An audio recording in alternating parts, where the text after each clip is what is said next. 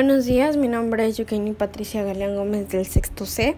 y creo que en conclusión pues de ambas películas podemos notar que pues es la misma idea que se nos plantea, solo que pues en la de viaje a la luna son puros sonidos y imágenes que te va mm, mostrando poco a poco, o sea, por así decirlo. En cambio, y, y no, pues no te deja desenvolverte, o sea, como que que te atrape el, algún personaje o algo así. En cambio la de gravedad como que pues eh, la de Sandra Bullock como que pues sí te, te atrapa el personaje, como que sí sientes lo que le pasa,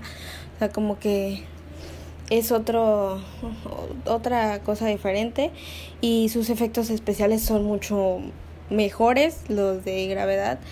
porque pues ahí sí muestra realmente cómo son los prototipos que se llevan a la luna y cosas así. Eh, también otra diferencia es de que pues en la de viaje a la luna su película es muy, o sea, la película es muy corta y en cambio la de gravedad se extiende mucho más, o sea, como que es más explicativa, más que, que más así. Y este de en mi opinión, pues la verdad me gustó más la de gravedad por lo mismo, porque como que